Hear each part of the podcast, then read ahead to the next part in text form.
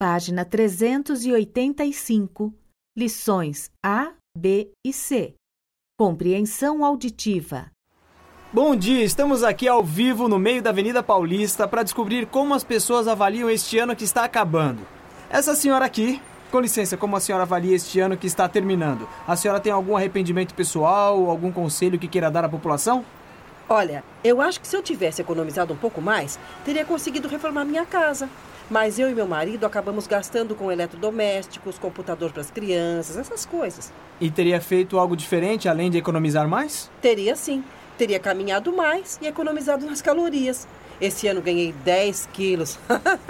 Boa sorte então no ano que vem. Vamos entrevistar agora este moço que está esperando o ônibus. Oi, você pode falar um pouco com a gente? Claro. Estamos aqui ao vivo e queremos saber qual o balanço que você faz deste ano. E não foi um ano muito bom pra mim não. A situação tá difícil. Mas você é daqueles que se culpa pelo que não conseguiu realizar ou a culpa é do governo? Na verdade, dos dois. Mas se eu culpasse o governo por tudo, eu não teria conseguido nada. Pelo menos eu tô trabalhando. Não na área que eu gostaria, né? Mas já ajuda. Espero que consiga o emprego que deseja neste ano novo que se inicia. Muito obrigado. Vamos entrevistar mais uma pessoa. Este homem aqui, com licença, poderia nos dar uma entrevista? É rápido. É, queremos saber como o senhor avalia o ano que acaba. Conseguiu realizar tudo que tinha planejado? Claro. Ah, pode nos dar um exemplo?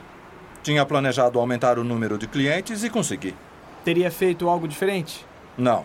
Se eu tivesse feito algo diferente, eu não teria alcançado o meu objetivo. Gostaria de dar algum conselho para as pessoas que não conseguiram realizar o que almejavam?